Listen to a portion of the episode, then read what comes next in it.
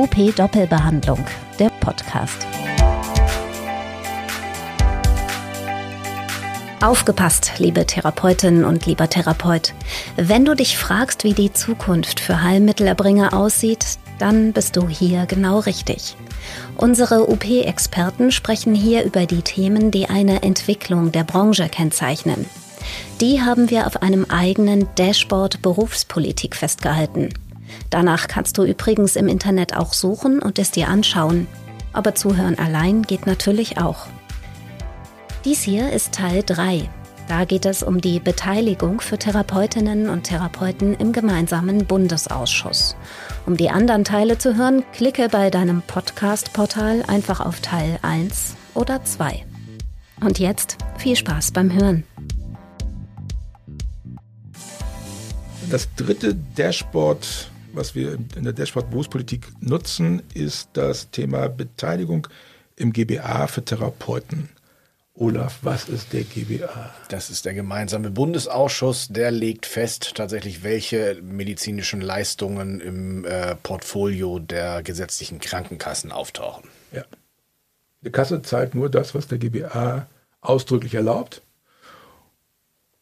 Und die dürfen zahlen, was der GBA nicht ausdrücklich verbietet. Also ein Beispiel, Osteopathie ist zwar keine Leistung, die der GBA entschieden hat zu bezahlen, aber es ist auch nicht ausgeschlossen. Leserechtschreibschwäche Förderung ist aber ausgeschlossen. Im Heilmittel drin, LRS darf nicht zulasten der GKV verordnet werden. Ich meine, das tun die Ärzte trotzdem, aber das ist ein anderes Thema. Ähm, also das ist das, was der GBA macht. Der, der, der regelt, was ist erlaubt, was ist verboten und alles dazwischen darf eine Kasse als sogenannte Satzungsleistung anbieten. Ich habe mal geguckt, die Kassen geben ziemlich viele Millionen aus für Osteopathie und für irgendwelchen Yoga, Ernährungscoaching, hast du nicht gesehen aus. Das ist ganz, ganz ordentlich. Hast du schon mal was genutzt? Lange Jahre her. Okay, gut. Hast du schon mal was genutzt, Anna? Nee. Hm. Okay, wir machen das nicht richtig offensichtlich. wir haben es nicht nötig. Meine, meine, älteste Tochter, Johanna, die hat, die hat mal eine Zeit lang ganz wild Punkte gesammelt auf ihrer TK-App, weil sie dann irgendwie eine Osteopathie und nee, oder dann hat sie so irgendwie eine Sporttasche oder sowas gekriegt. Ganz, ganz lustig. Ja, so gehen die mit unseren versicherten Geldern um. Aber egal. Also, das ist der GBA. Der ist der große. Und das Problem ist, dass der GBA besteht aus welchen Leuten? Ganz vielen, nur keinen Therapeuten. Richtig. Es gibt ein Plenum, das entscheidet. Das besteht aus drei sogenannten Bänken und äh, aus den Unparteiischen. Die Unparteiischen sind drei Politiker. Ja, genau. Auch teilweise dann auch nicht so richtig also das teilweise auch Fachfremde, das sind so, eher so Juristen und Organisationsleute, selten echte Fachspezialisten, manchmal schon.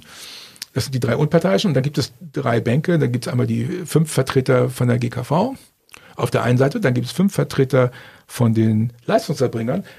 Also hier, das ist die Deutsche Krankenhausgesellschaft, das ist die, das ist die Kassenärztliche Bundesvereinigung, das ist die Kassenzahnärztliche Vereinigung. Oh, wer, wer haben wir da noch da? Verdammt, ich weiß nicht auswendig, peinlich, peinlich. Also jedenfalls alles Ärzte. Und die sitzen, ach ja, glaube ich, Bundesärztekammer, Bundeszahnärztekammer, also so in dem Bereich. Und die sitzen auf der anderen Seite. Und die decken alle Leistungserbringer ab. Was man da nicht findet, sind Pflegekräfte. Was man da nicht findet, sind Sanitätshäuser. Was man da nicht findet, sind Heilmittelerbringer. Dann gibt es noch die Patienten, äh, auch cool. Die, äh, die dürfen da zwar mit diskutieren, aber die dürfen nicht mit abstimmen. Die dürfen aber immer ihre Meinung dazu geben, dass sie damit nicht einverstanden sind, was die anderen entschieden haben. Das ist auch gut. Und da sich die Kassen und die, die Leistungserbringer, also die Ärzte und Krankenhäuser, äh, wenn die sich nicht einig sind, dann entscheiden die un unparteiischen Dritten. Ja, das ist so die Struktur. Eigentlich dramatisch, wenn man das so hört, oder? Ja. Also aus unserer Heilmittelerbringer-Sicht. Ja, genau. Also man muss ja vielleicht, kann man es noch, die Dramatik noch steigern, wenn man noch mal kurz klärt, Wer hat jetzt also den Heilmittelkatalog geschrieben? Na, nicht wir auf jeden Fall. Jedenfalls kein Therapeut. Therapeuten dürfen dazu Stellung nehmen. Also wenn das Ding geschrieben ist, dann wird es einmal veröffentlicht und dann dürfen die Verbände sagen, ob sie das gut finden oder nicht gut finden. Und wenn sie dann sagen, finden sie nicht gut, dann wird gesagt, ja, nehmen wir zur Kenntnis, ist aber nicht relevant. Also also man kann das sehr schön nachlesen, das ist sehr transparent da alles. Und in den Protokollen kann man lesen, was Verbände dazu sagen. Und äh, das wird, also wenn es ganz klar ist, dass das äh, sinnvoll ist, was Verbände sagen, dann ist es okay. Aber politischen Einfluss auf, auf die Leistungsstellung der GKV haben die Verbände da nicht. Also dieses hinterher anhören äh, oder eine Stellungnahme geben zu etwas, was vorher fertig gemacht worden ist, ist nicht zielführend. Und deswegen ist es so frustrierend, wenn du nicht mitspielen kannst. Ne? Definitiv. oh, das tiefe Atmen zeigt den, das Ausmaß deines Furstes.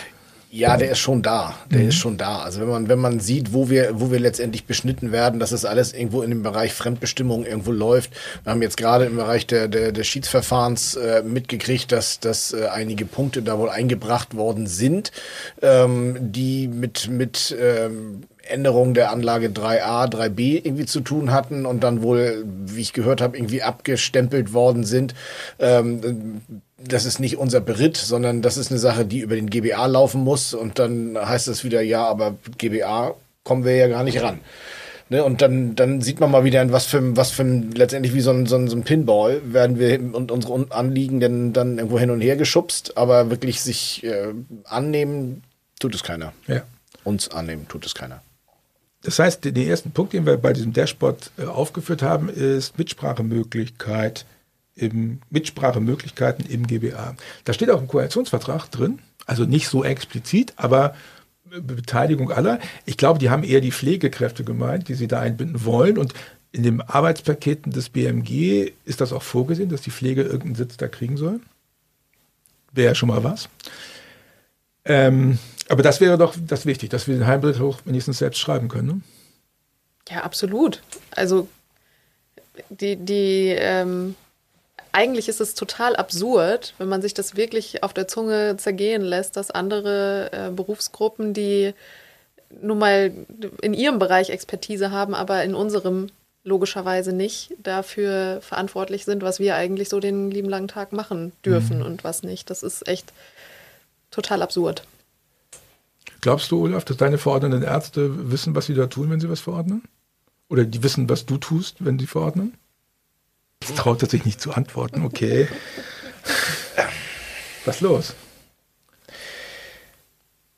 Ich traue es dem einen oder anderen durchaus zu. Ähm, ähm, ja, ich weiß, das ist eine ganz schwammige Antwort, aber es ist, es ist tatsächlich so. Der eine oder andere weiß es gar nicht.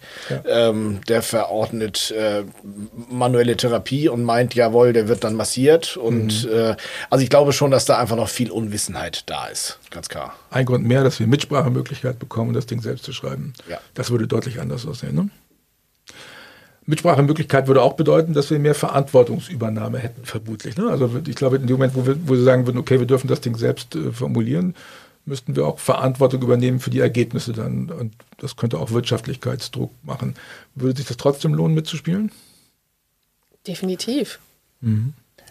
Rechte sind immer mit Pflichten irgendwie verbunden, das ist, das ist klar. Ähm, fünf Euro ins Phrasenschwein. Aber ähm, Nein, auf jeden Fall. Also ich glaube, diejenigen, die äh, sagen, wir können verantwortungsbewusst arbeiten und, und wollen das auch, sind auch definitiv in der Lage und auch gewillt, dafür eine, eine wirtschaftliche Mitverantwortung zu übernehmen. Mhm. Das glaube ich schon. Ja. Weil das durchaus für den einen oder anderen ja auch äh, ein Fortschritt sein kann. Ja klar, also Autonomie muss es sein. Aber ich nehme schon wahr, dass einige Leute zocken bei dieser Geschichte. Ich bin wirtschaftlich verantwortlich und sagen, oh nee, das will ich nicht, dann arbeite ich weiter so vor mich hin wie bisher. Das ist, äh, also es ist ja auch eine Gewohnheitssache und eine Gewohnheit gibt ja auch Sicherheit. Und Sicherheit, ich, du hast vorhin die Situation, wie sie aktuell oder im letzten Jahr war, gesamtpolitisch beschrieben, ist ja im Moment ein Thema, was, glaube ich, vielen von uns auch gut tut. Mhm. Und ähm, da, dass da dann gewisse Sorgen oder Ängste da sind, ist schon verständlich. Damit wir als Branche vorankommen, gibt es aber keine Alternative, als dass wir Mitspracherecht im GBA bekommen. Mhm. Ja, ich glaube auch. Also auch Direktzugang und Berufsgesetz und alles, solange dieses Mitspracherecht im GBA nicht umgesetzt wird, solange ist keine Augenhöhe mit den anderen Leistungserbringern in dem Job.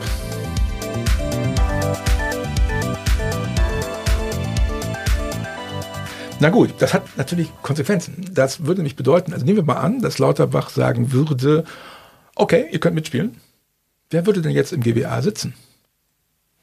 Tja. Spannende Frage. Das ist die spannende Frage. Das ist ja, das ist ja sozusagen ein zentrales äh, Problem, was wir haben gerade, dass die Adressierung der Heilmittelerbringer aktuell gar nicht so richtig möglich ist. Also das ist geregelt mit maßgeblichen Verbänden und was ein maßgeblicher Verband ist, wird ja sogar in Schiedsverfahren dann nochmal hin und wieder diskutiert, was sehr lustig ist und Olaf ist ein berüchtigter Vertreter des, ah, die sind gar nicht maßgeblich. ja, was? ähm, ja, ein tiefes Thema tatsächlich. Ähm, Fass es mal kurz zusammen in zwei Sätzen.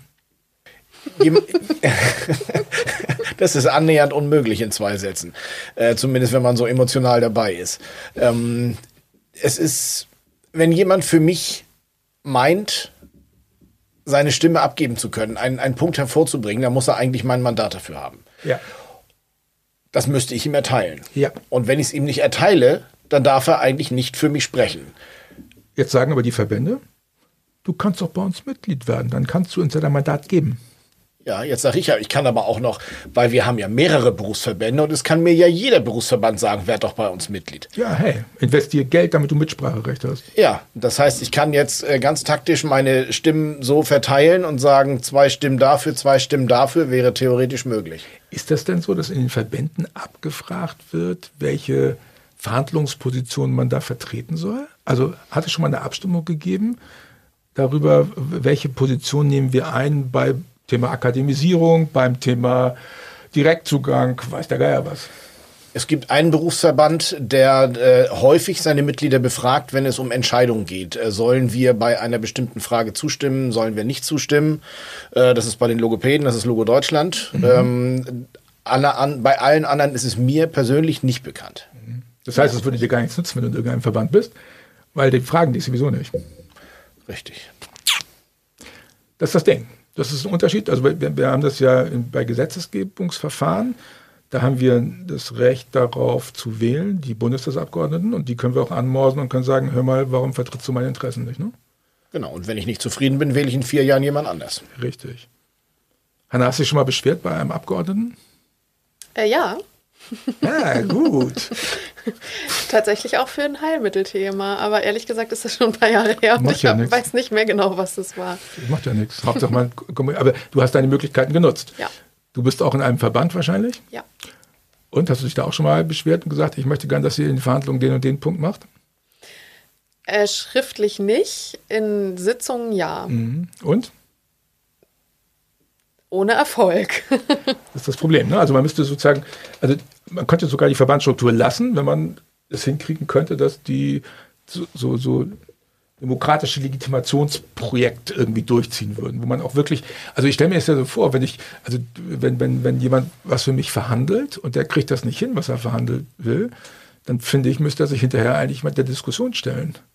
Aber ich erlebe das, dass wir auch deswegen Schiedsverfahren haben, weil die Verhandler sich sozusagen über das Schiedsverfahren aus der Verantwortung stehlen wenn ich das mitgekriegt habe, passiert das hin und wieder, dass man sagt, na okay, wir werden uns nicht einig, das geben wir ein Schiedsverfahren, dann entscheidet ja der Schiedsrichter und dann muss ich nicht das Scheitern meiner Verhandlungsposition eingestehen, sondern ich kann sagen, ja, das hat der Schieds, das ist im Schiedsverfahren so entschieden worden, da kann ich gar nichts dafür. Letztendlich machen es doch beide Seiten eigentlich ja, so, klar. oder? Ja, also die Berufsverbände äh, und die Krankenkassen auf der anderen Seite. Natürlich, logisch. Ich glaube, die haben, die haben intern das gleiche Problem. Ich glaube, dass der GKV-Spitzenverband ziemlich unter Druck steht, den, den Kassen das gerecht zu machen. Und wenn ich mit Kassenvertretern spreche, dann schimpfen die alle auch durchaus mal auf den GKV und sagen, ah, Dilettanten kriegen es nicht hin, müssten mal ein bisschen koordiniert arbeiten und so weiter und so fort. Also das ist Frust auf beiden Seiten. Richtig, und um, um das zu umgehen, sagen sie, gut, das hat aber ja leider die Schiedsstelle entschieden, da konnten wir nichts für. Ja, ja. Und ich finde, der Anteil der Schiedsverfahren ist zu hoch. Ne? Meine, alles wird über Schiedsverfahren geregelt. Bei uns definitiv alles im Moment, ja. ja. Das heißt doch, dass die Verhandlungen regelmäßig scheitern. Und Schiedsverfahren sind immer miese Kompromisse. Ich hörte aus äh, einigen, aus einem Berufsverband, dass tatsächlich genau das schon so von vornherein einkalkuliert wird und dass man sich bei Vorbereitung auf Verhandlungen gar nicht mehr auf die Verhandlungen, sondern gleich auf Schiedsverfahren vorbereitet. Ja, ist doch, mir ist das unkonstruktiv.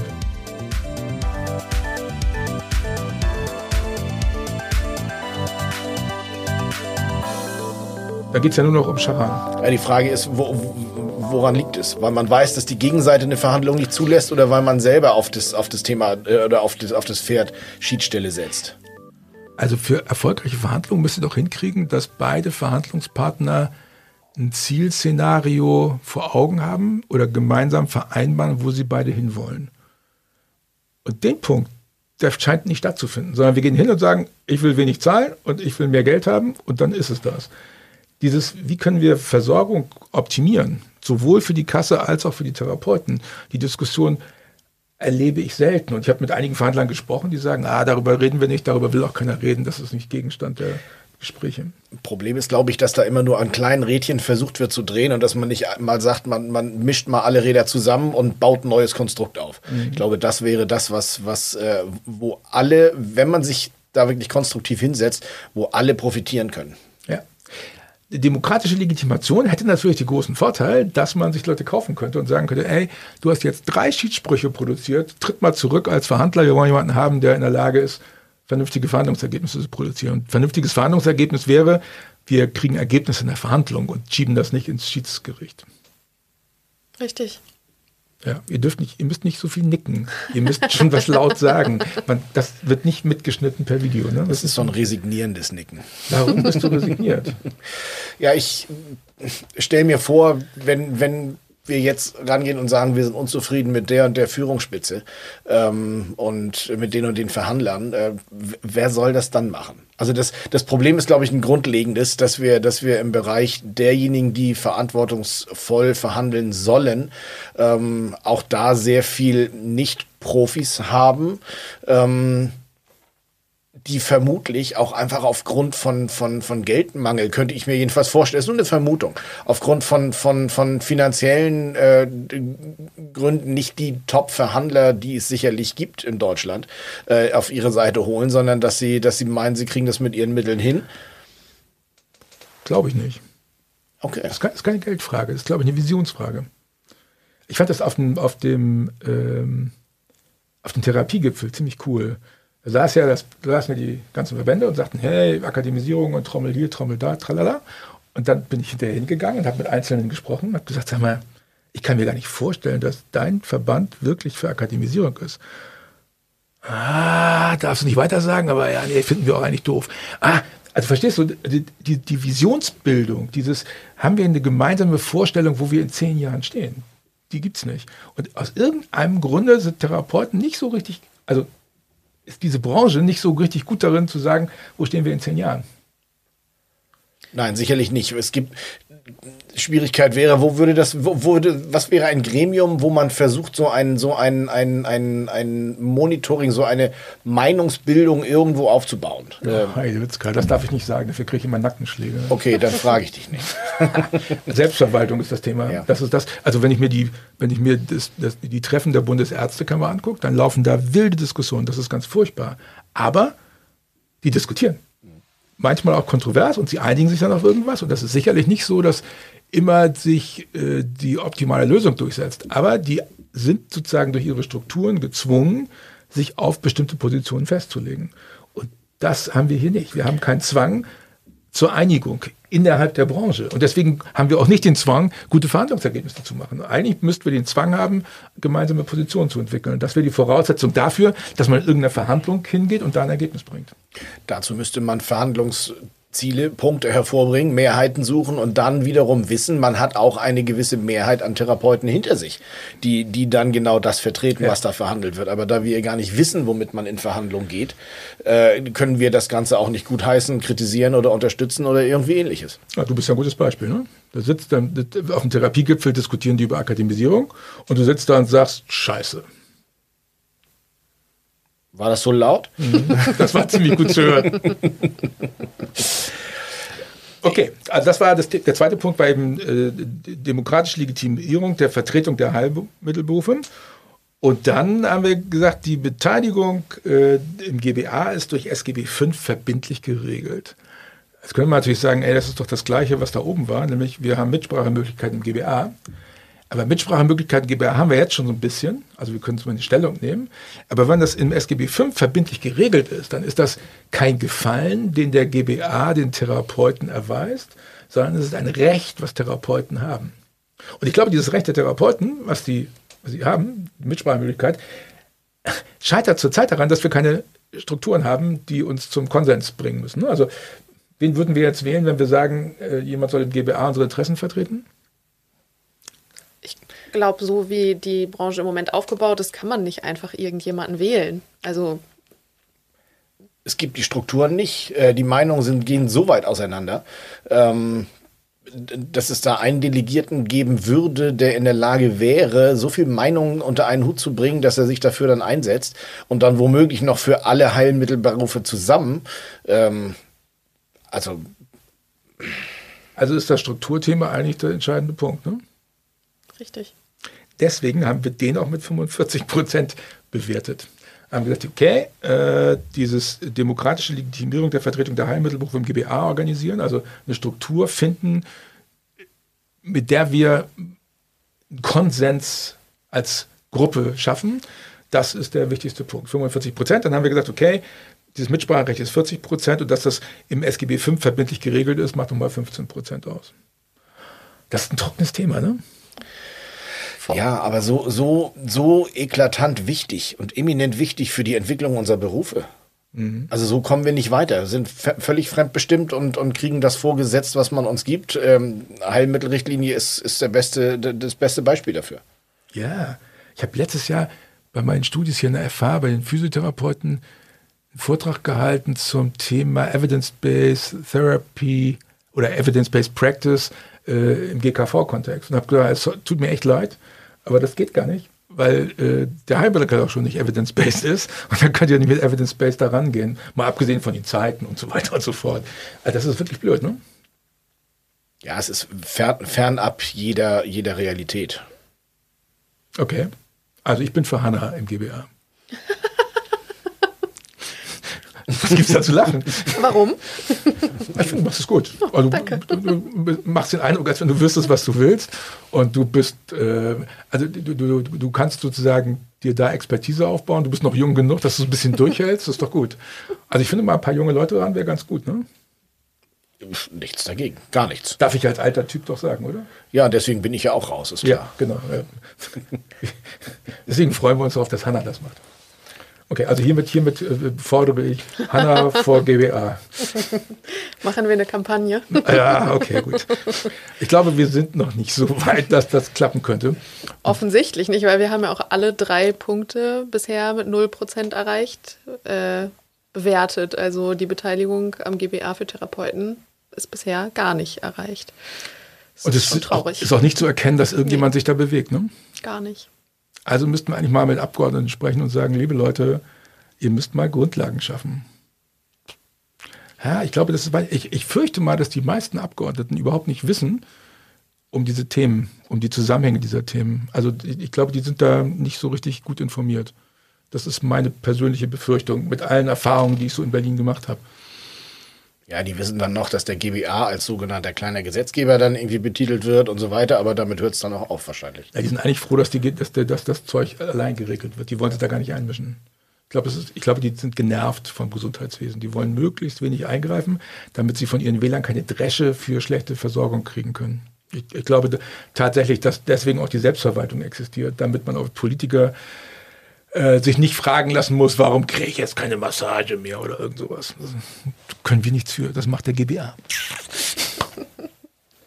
naja, okay, aber egal. Gut, also, das ist das dritte Dashboard gewesen. Beteiligung im GBA für Therapeuten ist auf Null. Bleibt absehbar wohl auch auf Null. Ja, das wird diese Legislaturperiode kein, kein Prozent weitergehen. Aber ich finde das auch, ich glaube, das gehört auch dazu, sowas zu messen, zu sehen, wir treten auf der Stelle, was Strukturen innerhalb der Branche angeht, weil die Politik sich weigert, uns Strukturen zu geben, die jedem anderen freiberuflicher Berufsgruppe ohne mit der Wimper zu zucken gegeben wird. Selbstverwaltung. In welcher Form auch immer. Aber das fand ich ganz spannend. Auf dem, auf dem Therapiegipfel erinnerst du dich, als äh, wir das angesprochen haben in der Pressekonferenz, äh, ob nicht mal sowas wie Selbstverwaltung notwendig wäre, zumindest für die niedergelassenen Praxen dass da, da erstaunlicherweise dann die Antwort kam, ja, das müsste man wahrscheinlich mal überlegen. Mhm. Also das ist das war vor zwei, drei Jahren noch ganz anders. Da wurde das rundherum im Bausch und Bogen abgelehnt, so Selbstverwaltung auch nur in den Mund zu nehmen, das Wort. Und jetzt haben die Leute begriffen, dass wenn wir Direktzugang haben wollen, wir gar nicht drum rumkommen, eine Art von Selbstverwaltung zu etablieren. Das heißt, das waren Verbandsvertreter, ne? ja. ne? nicht Lauterbach, ja, nein, bei nein. der Pressekonferenz. Ja. Lauterbach ist da wie Spahn, der sagt, hey, wenn ihr das wollt, kein Problem, ja. aber müsst ihr dafür sein. Aber sind sie ja nicht. Ja. Ist ein anderes Thema, ne? Ich kann mir durchaus ja. vorstellen, dass das Problem bei der Politik auch ist, dass die äh, vielleicht durchaus über so einen Schritt mal nachdenken, aber dann wiederum sehen, wen sollen wir denn da eigentlich adressieren? Äh, trauen wir denen das zu, dass die, dass die so eine, eine Position, so eine Verantwortung überhaupt übernehmen können. Und ich glaube schon, und man hört es ja hin und wieder aus der Politik, äh, dass die von einem durchaus desolaten, äh, ähm, einer desolaten Situation berichten und das so empfinden, wenn es um Verhandlungen geht, ähm, weil sie halt nicht den einen Ansprechpartner haben. Nun hat sich die hat sich die Politik den SAV auserkoren. Äh, da kann man jetzt noch mal wieder eine andere Grundsatzdiskussion äh, drüber führen, was die Legitimierung angeht. Aber aber ähm, ich, ich glaube, denen fehlt wirklich der Adressat. Ja, dann muss der AS, also ich finde das völlig okay, wenn der SAV auserkoren wird, aber dann würde ich erwarten, dass die sozusagen ihre Position transparent machen und nicht so tun, als wenn sie einig sind, aber in Wirklichkeit gar nicht einig sind. Das ist dann ein Problem. Also da muss man auch, auch klare Kante fahren. Ne? Da muss man die Position klar machen. Aber wir sehen, da gibt es noch viel zu tun. Wir sind bei 0%. Das ist, das ist, wie es ist. Das ist ja okay. Ich finde, auch das darf man erkennen. Ne? Ich darf auch nochmal unbeweglich sein zu Anfang der Therapie. Und wenn ich von euch behandelt werde, dann kriegt ihr mich in Beweglichkeit. Und genauso kriegen wir hier irgendwann Strukturen, auch im Hinblick auf den GWA. Bin ich ganz sicher, oder? Das sind ja die dankbarsten Patienten, die mit nichts kommen und mit viel gehen können. Ja, das ist so ein positiver Grundimpetus. Ich bin völlig begeistert. Okay. Ich finde, ich habe so viel Negatives heute rausgebracht, da dürfte das mal am Ende auch positiv Nein, sein. Du bist positiv. Das Ganze ist ja positiv. Wir wollen ja, wir messen ja nicht, um zu sagen, da ist jemand doof, sondern wir messen, um zu sagen, hey, guck mal, da ist was passiert. Wir wollen ja Erfolge haben. Ich glaube, wir müssen mehr darauf achten, dass wir Patienten, wir müssen Patienten erfolgreich machen, wir müssen alle Player der Branche erfolgreich machen. Und wenn, wenn alle diese Erfolge sehen, dann werden sie stolz, dann werden sie besser, dann läuft es, dann sind die Selbstheilungskräfte besser. Also ist doch cool. Insofern. Gucken wir positiv in die Zukunft. Genau, sind wir dabei. Schönes Schlusswort. Dankeschön. Danke. Danke dir. Das war UP Doppelbehandlung, der Podcast von Unternehmen Praxis. Wir sind zu finden bei Spotify, Deezer, Google Podcasts und Apple Podcasts und natürlich auch auf up-aktuell.de slash podcast. Folgt uns und teilt uns bei Instagram, Facebook oder YouTube und empfehlt uns weiter, gerne auch mündlich. Bis zum nächsten Mal.